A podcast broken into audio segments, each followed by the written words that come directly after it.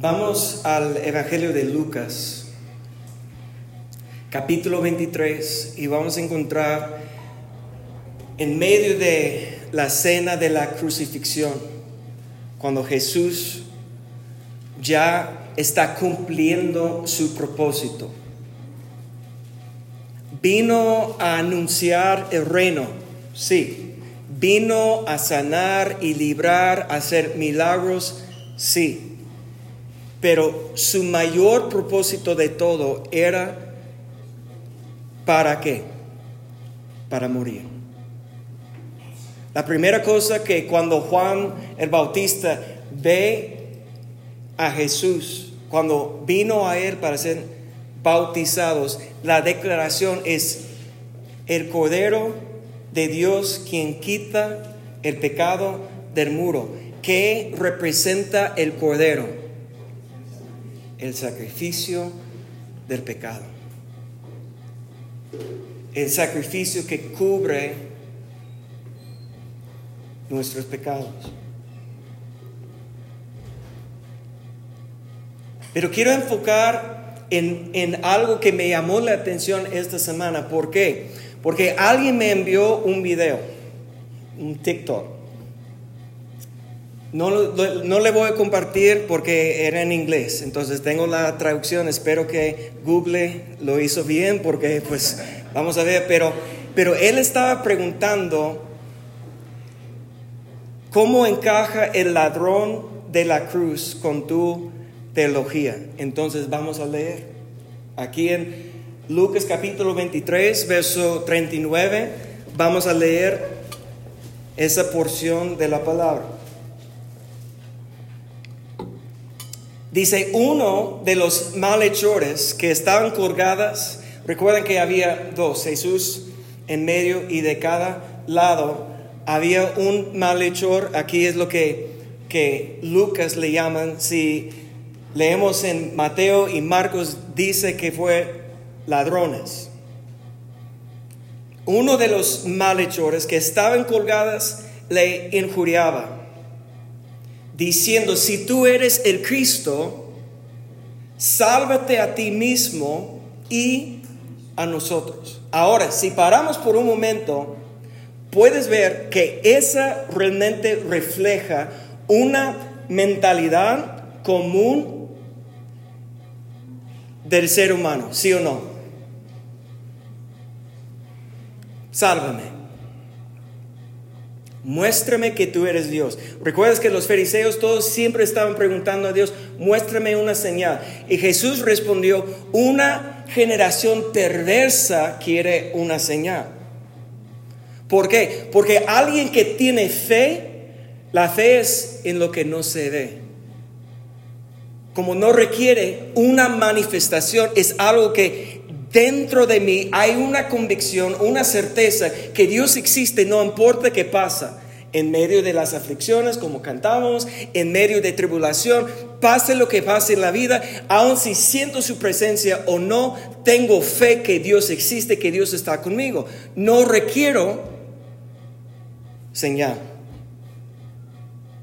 Pero la mayoría, pues si Dios existe, muéstrame. ¿Dónde está? ¿Por qué estoy enfermo? ¿Por qué no tengo lo que quiero, lo que estaba buscando? Eso no es lo que... Y, culpamos a quién? Nunca a nosotros.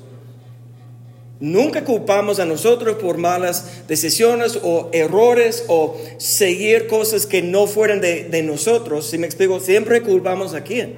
¿A Dios o a alguien más? Esa es la condición común del ser humano si tú eres el Cristo, el ungido, muéstrame. Pero respondiendo el otro le reprendió diciendo, ni aún temes tú a Dios.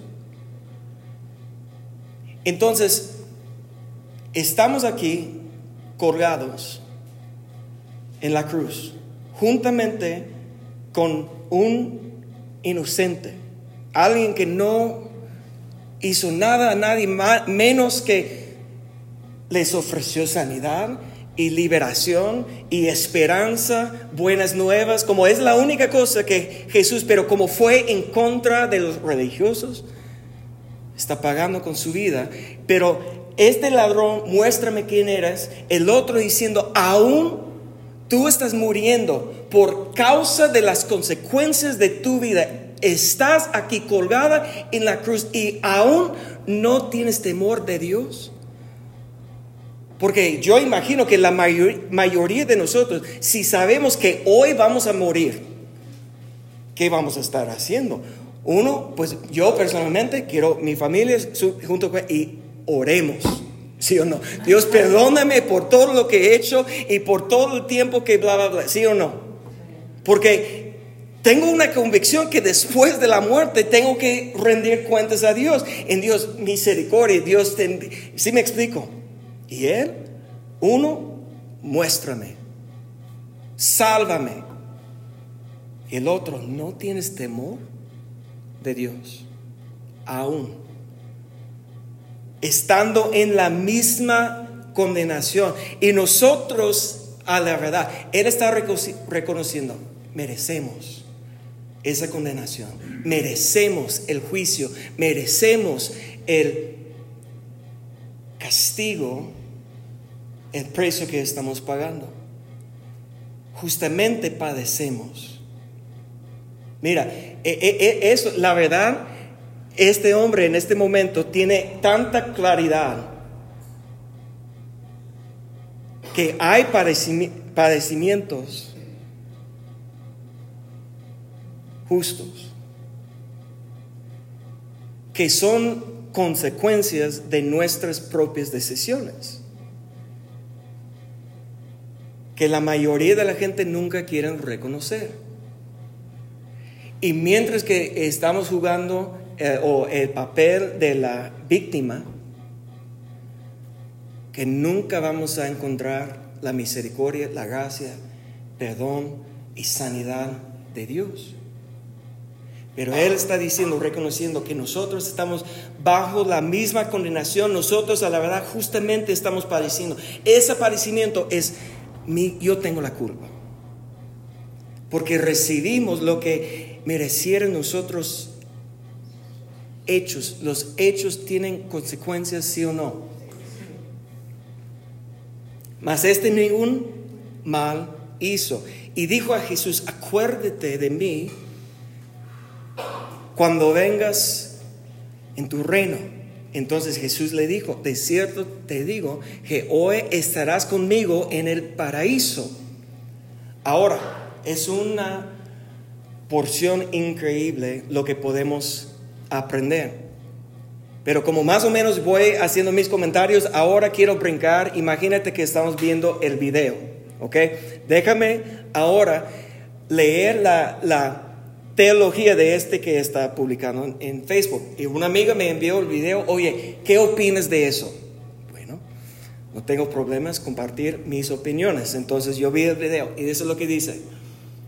Espero que la traducción está bien, si no, culpa Google, ok, no tengo culpa. ¿Cómo encaja el ladrón de la cruz con tu teología? Sin ser bautizado sin confirmación.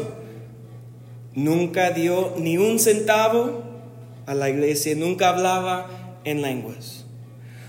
Nunca llevaba ropa de la, iglesia como sus vestidos. De hecho, nunca dijo la oración de pecadores. Y era un ladrón. En, en, su vida nunca Jesús le quitó su dolor, nunca sanó su cuerpo. Sin embargo, fue aquel ladrón el que entró en el paraíso con Jesús ese mismo día simplemente creyendo, simplemente creyendo. No tenía nada que pudiera ofrecer a Jesús excepto su creencia. No era un teólogo brillante que puedes seguir en Instagram, sin ego, sin plataforma de radio, sin luces brillantes, sin donas o galletas y café antes de la reunión de la iglesia. Solamente era un hombre desnudo muriendo en una cruz quien reconoció al Hijo de Dios. Porque Dios amó de tal manera, Juan 3:16, al mundo que dio a su único Hijo, que todo aquel que cree en Él tendrá vida eterna. Y esto es todo. Esto es el Evangelio. Ahora, está bien bonito lo que dice. Y tiene mucha verdad.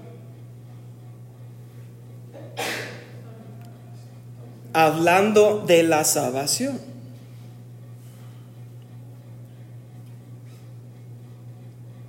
¿Cuántos aquí merecemos la salvación de Dios, el perdón de Dios, la misericordia de Dios?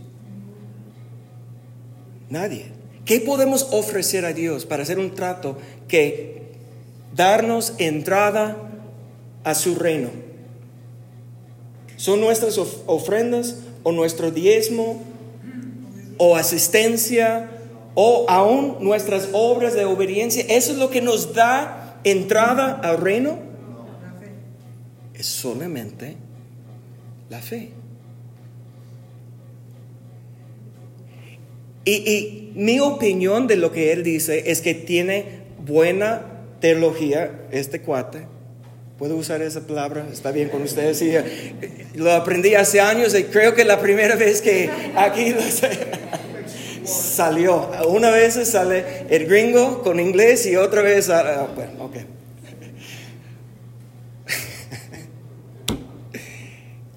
Este, su teología está bien en cuestión de la salvación. El problema es que el ladrón muriendo en la cruz, que entró el mismo día a paraíso, tiene algo, una ventaja que ninguno de nosotros hemos tenido. ¿Y qué es su ventaja sobre nosotros? Piénsalo bien. El, eh, mismo día que confesó, que reconoció el, el temor de Jehová se activó en él, que reconoció que Jesús es el rey, confesó a Jesús, ¿Qué pasó? Murió. ¿Qué tan fácil será nuestra vida cristiana si el momento de confesar, vámonos?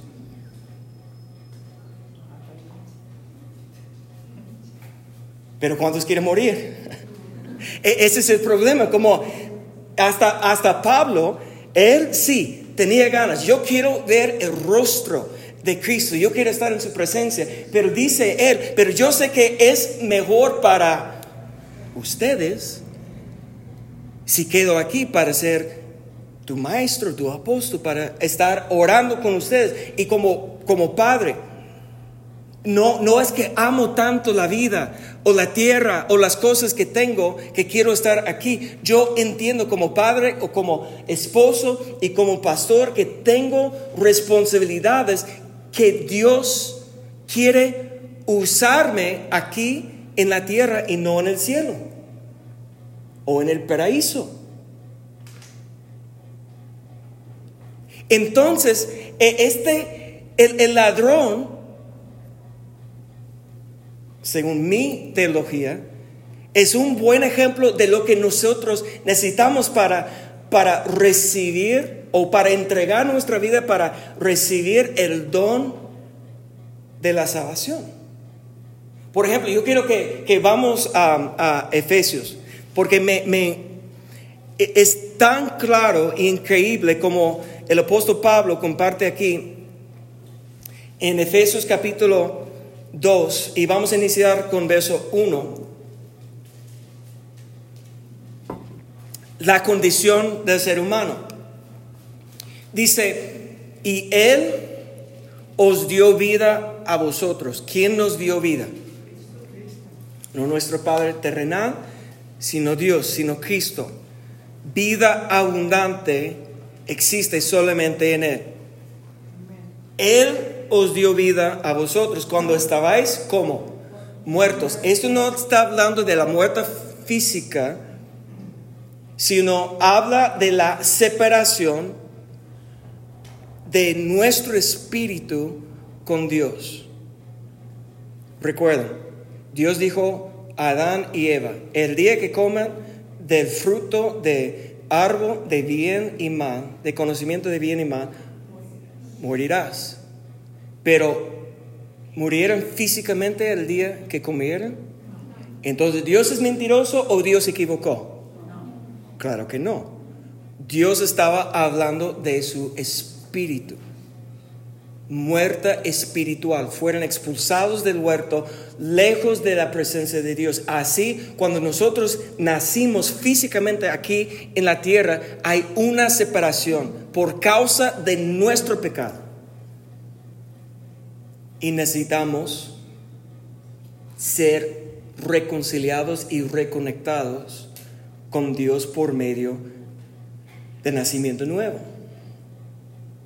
Pero cuando dice, cuando estabais muertos en vuestros delitos y pecados, la muerte espiritual, la separación de Dios es por causa de nuestros pecados, en los cuales anduvisteis en otro tiempo. Recuerden que andar en el Nuevo Testamento habla de comportamiento, andar habla de acciones. ¿Cómo eran sus comportamientos? Según los deleitos y pecados, provocando muerte espiritual, separación de Dios. ¿Están conmigo? Siguiendo la corriente de este mundo conforme al príncipe de la potestad del aire, el espíritu que ahora opera en los hijos de desobediencia, entre los cuales también todos nosotros, ¿cuántos? Todos nosotros, no está diciendo todos ustedes, el apóstol Pablo, el santo también, está incluyendo a sí mismo, todos nosotros vivimos en otro tiempo en los deseos de nuestra carne, haciendo la voluntad de la carne y de los pensamientos, y éramos por naturaleza hijos de ira, no de la gracia, no de la misericordia, sino hijos de ira, lo mismo que los demás. Pero Dios, toda la iglesia digan eso, pero Dios. Gracias a Dios.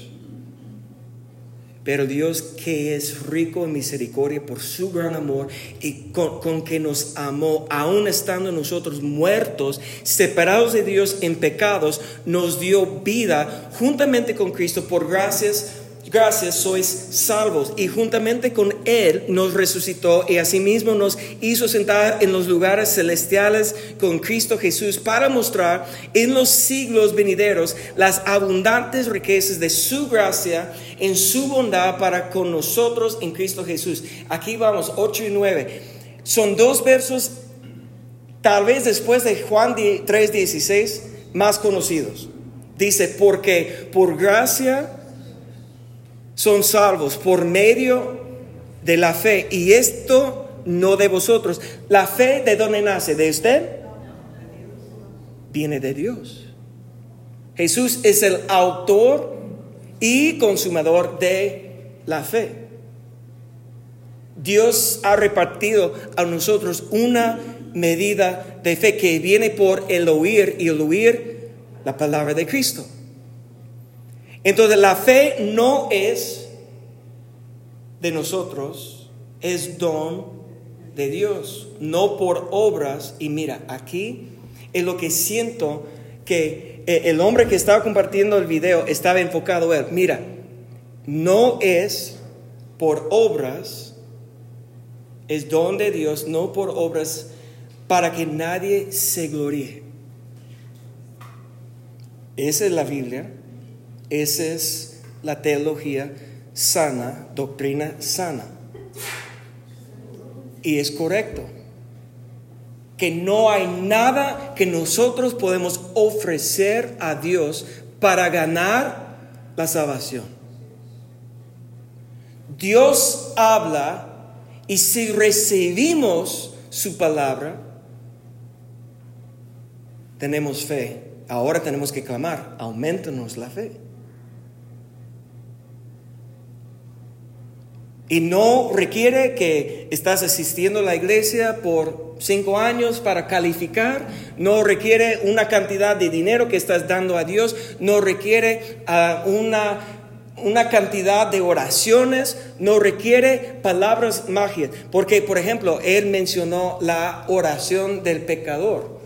¿En dónde sale la oración del pecador en la Biblia? Mire, nadie sabe por qué, no está. Como no Pablo nunca dice, repite después de mí, nunca, no encuentres eso. Es algo común hoy en día. Yo entiendo el razonamiento, está bien, pero no sale en la Biblia. Si me explico? Como, como, y mucha gente todos los domingos repite después de mí, esperando que un domingo como Sí, sí, como eh, eh, está funcionando tarde o temprano, si lo repites no sé cuántas veces, que, que va a funcionar un domingo el otro. Yo lo veo en una manera diferente y por eso rara vez invito a la gente a repetir después de mí. Mis oraciones cuando lo hago son bien cuadradas con la doctrina, con la palabra de Dios.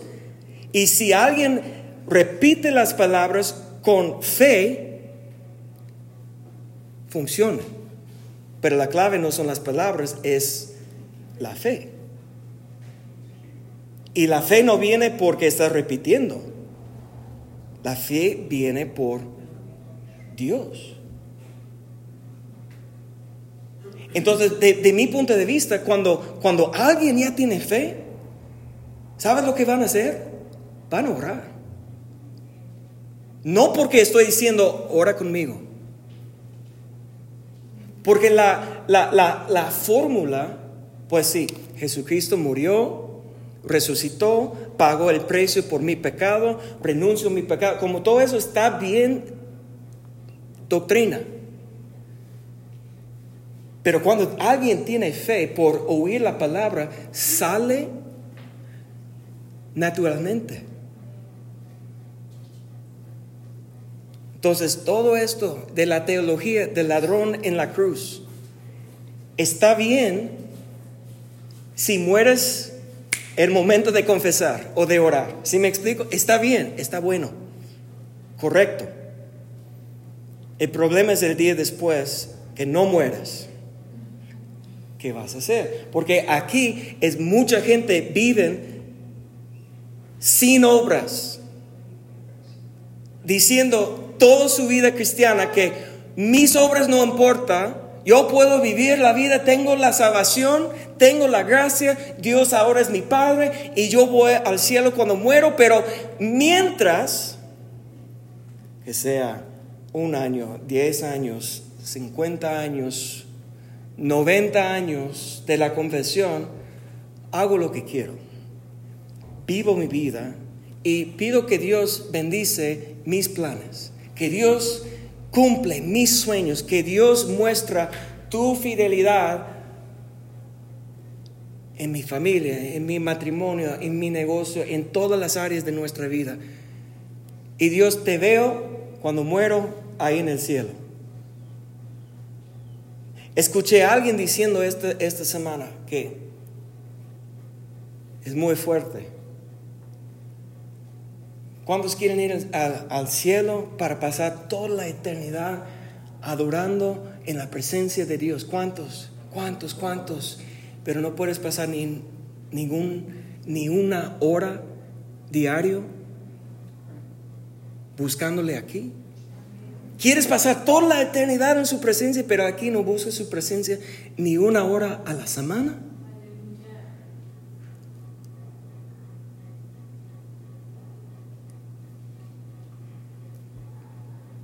Piénsalo.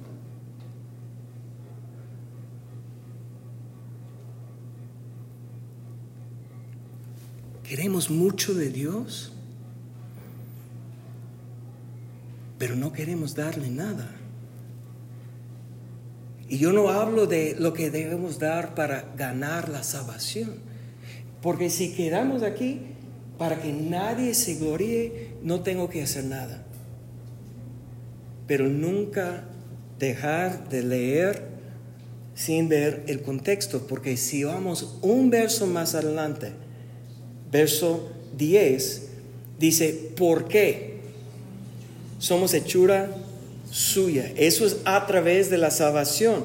Eso está hablando de la nueva vida, está hablando de la vida nueva en Cristo. Hechura suya, creados en Cristo Jesús, ¿para qué? Para buenas obras. Esas obras no nos salvan, esas obras no nos ganan la salvación, sino son la evidencia o la prueba de la salvación las cuales esas obras Dios preparó de antemano para que andemos en ellas.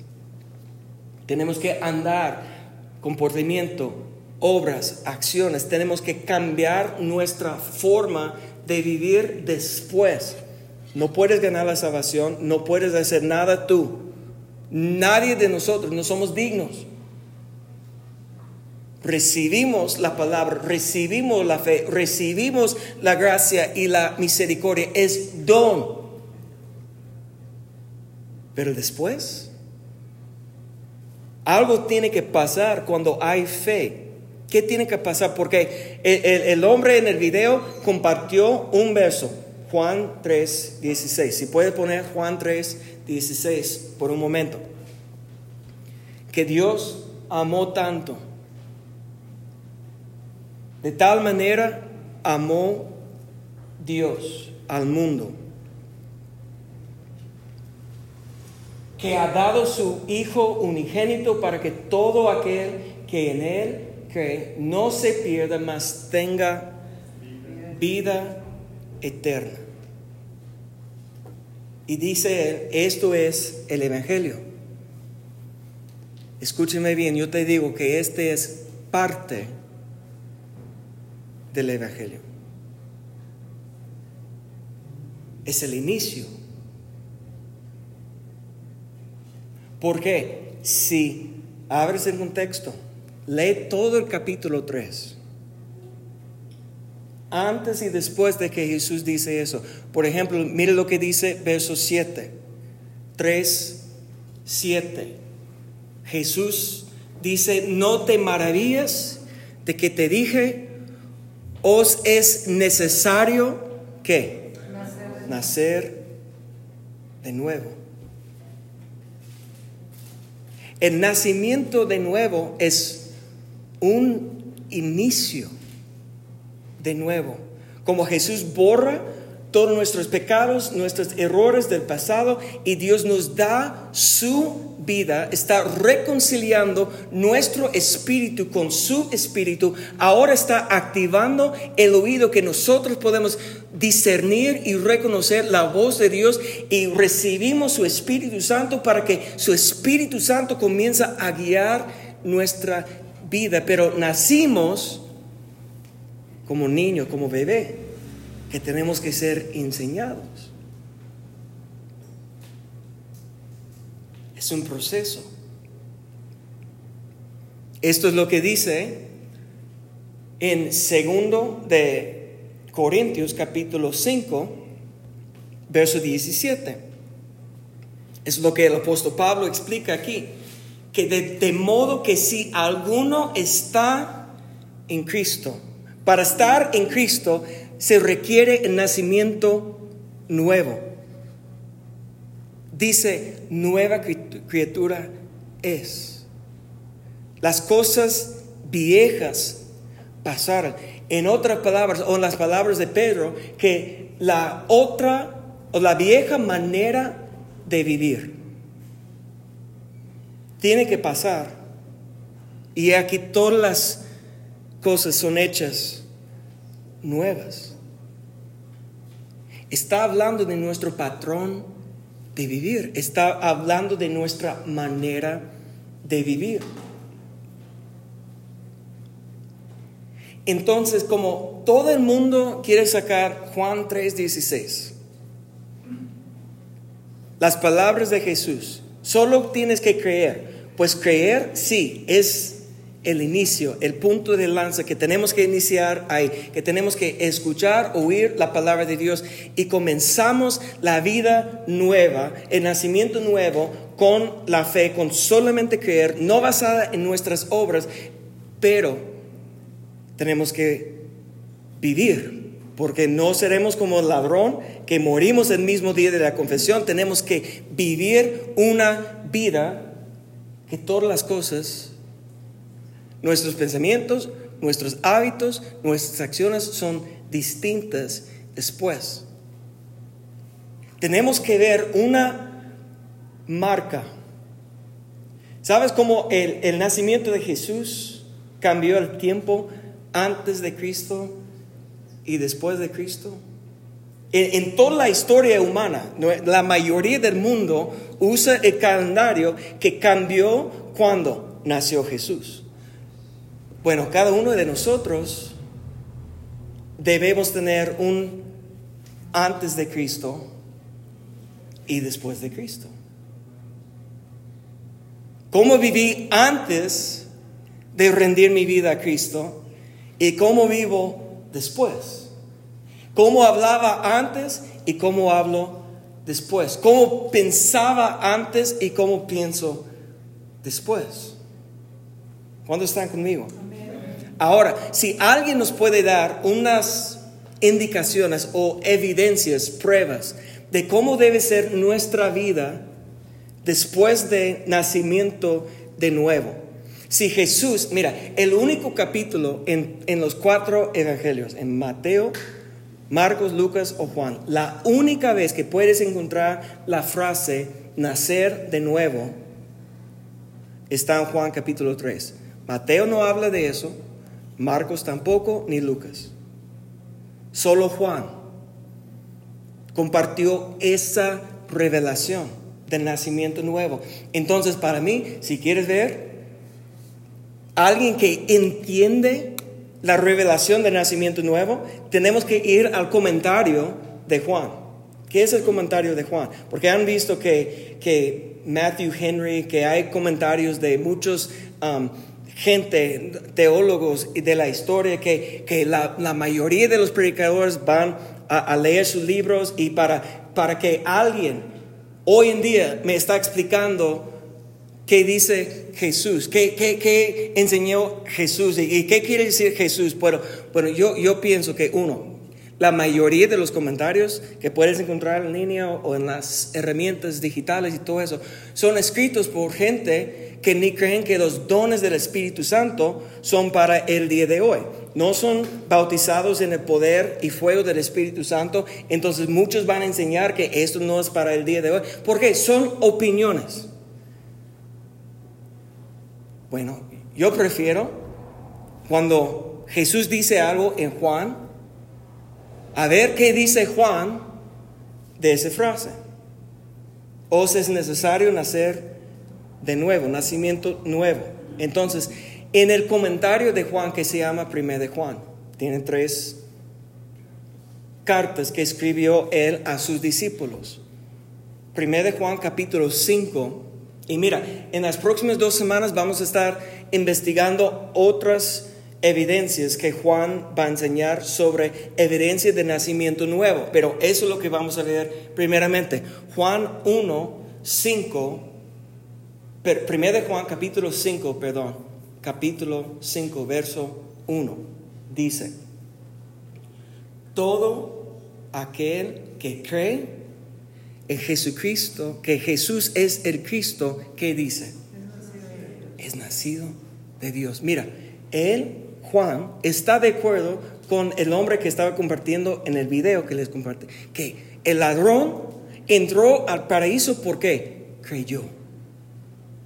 No por sus obras, no por algo que hizo antes, solamente porque creyó.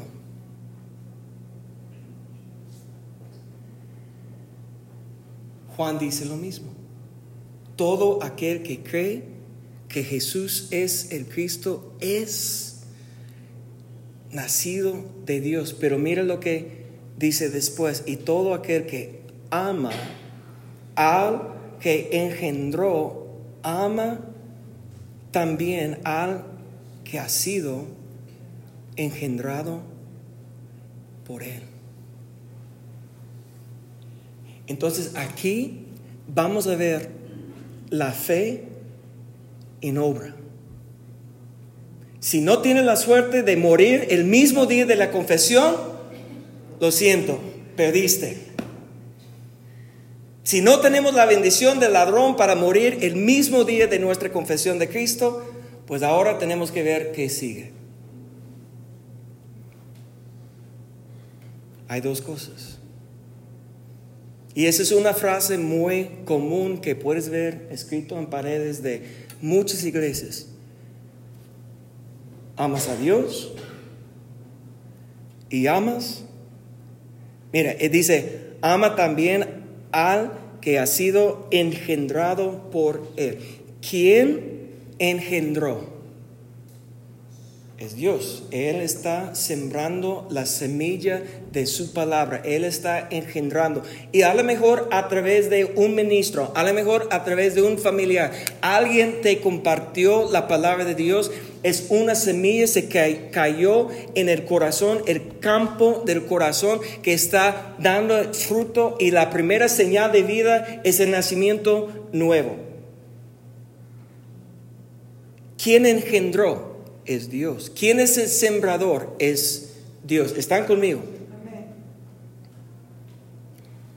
Entonces tenemos que amar el que engendró. Amamos a Dios. Pero dice, ama también al que ha sido engendrado por Él. En otras palabras, desde el principio de nacimiento nuevo necesitamos entender que no es solamente mi relación personal con Dios. Dios está conmigo y yo voy a buscar a Dios y yo voy a, a, pedir que Dios me bendice, que Dios está conmigo, que Dios está ayudándome a cumplir su plan para mi vida y los demás, bueno, es tu bronca.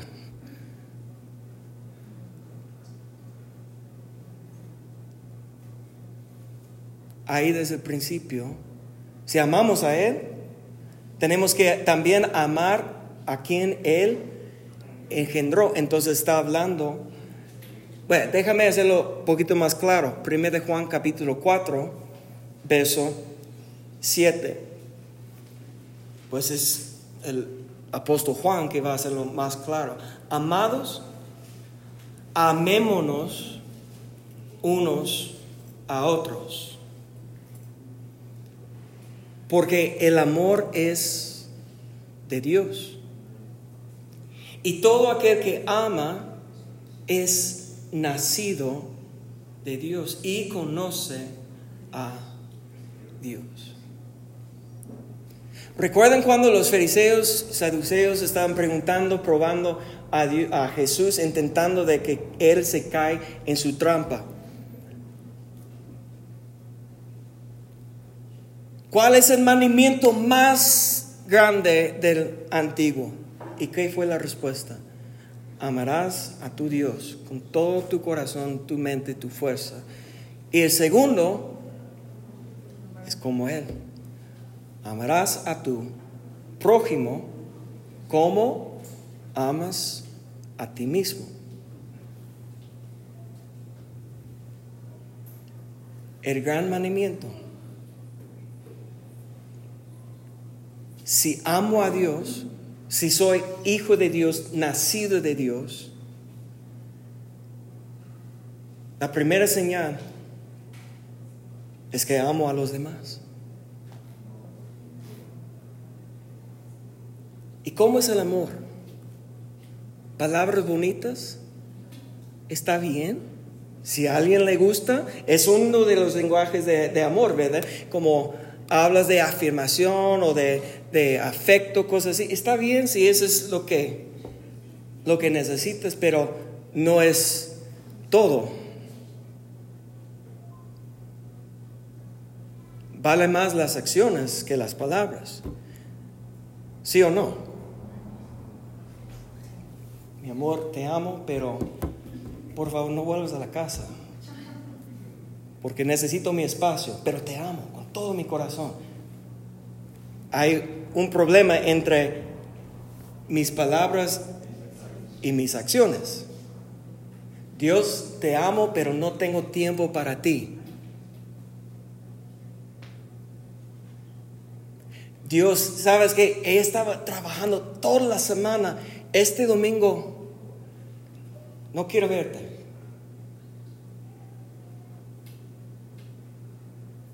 Pero es, que tengo cosas que hacer o tengo que prepararme para mañana. Okay.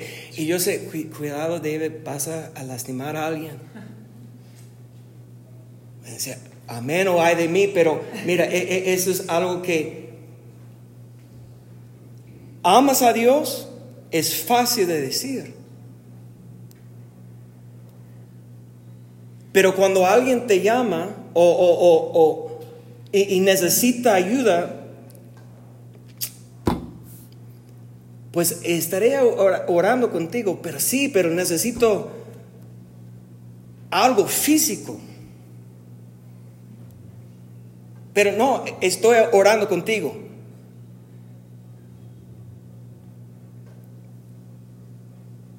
Muchas veces, yo creo que hasta la mayoría de las veces,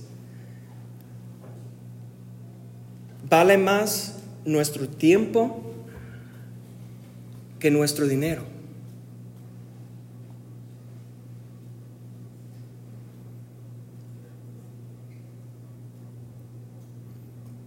Me gusta el silencio. Entonces, pastor está diciendo que no importa si doy diezmo o ofrenda. No, cuando dije eso.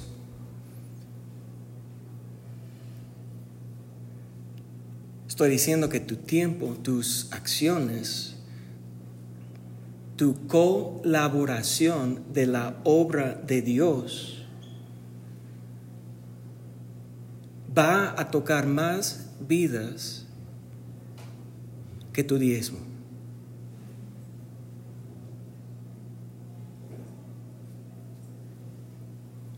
Lo que tú puedes apoyar y añadir y sumar a lo que... Porque mira, ¿han escuchado la regla de 80-20? que dicen que esa aplica a muchas áreas de la vida. Pero en, la iglesia casi siempre es que 20% de la gente están haciendo 80% de la obra.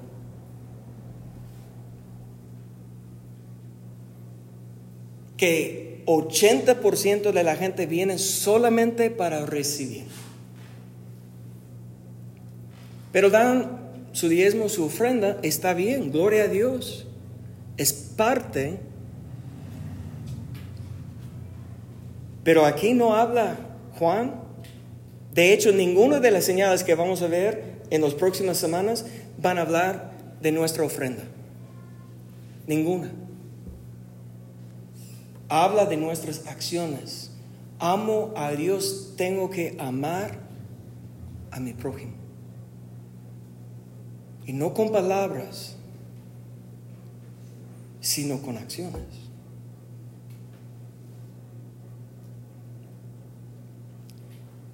Y esa es evidencia de nacimiento nuevo.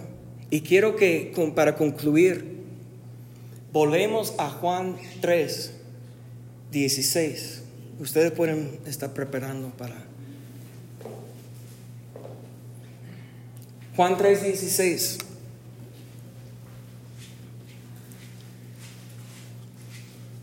Porque de tal manera amó Dios al mundo que ha dado a su Hijo unigénito para que todo aquel que en Él cree no se pierda, mas tenga vida eterna. ¿Por qué? 17. No envió Dios a su Hijo al mundo para condenar al mundo sino para que el mundo sea salvo por él. El nacimiento nuevo, la salvación. Él que en Cristo cree no es condenado, pero el que no cree, el que no tiene fe, ya ha sido condenado porque no ha creído en el nombre del unigénito Hijo de Dios. Pero mire esto, esta es la condenación. Que la luz vino al mundo. ¿Quién es la luz? Cristo. Vino al mundo. Y los hombres, mira aquí, amaron más las tinieblas que la luz porque sus obras eran malas. Porque todo aquel que hace lo malo aborrece la luz y no viene a la luz porque sus obras no sean reprendidas. Mas el que practica la verdad viene a la luz para que sea manifiesto que sus obras son hechas en Dios. El que nace de Dios no nació de Dios o nació de nuevo por sus obras, pero después tiene obras distintas. No vive igual después de conocer a Cristo que antes. Hay una marca, hay una división en la vida que alguien que realmente sujeta su vida, no una parte, sino toda su vida a Dios. Que van a decir, Dios, te amo y porque te amo, ¿a quién puedo amar? ¿A quién puedo servir? ¿A quién puedo ayudar? ¿A quién puedo dar palabras que van a sanar su corazón. ¿A quién puedo abrazar cuando están en, dolor, en, en duelo? ¿A quién puedo yo animar con una llamada o una visita? ¿Cómo Dios puedo ser tu cuerpo, tus brazos para mostrar tu gran amor?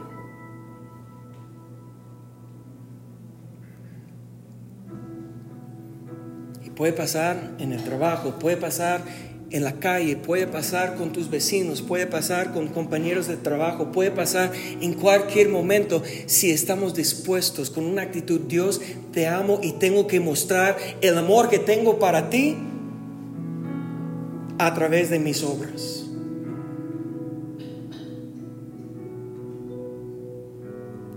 Pónganse de pie.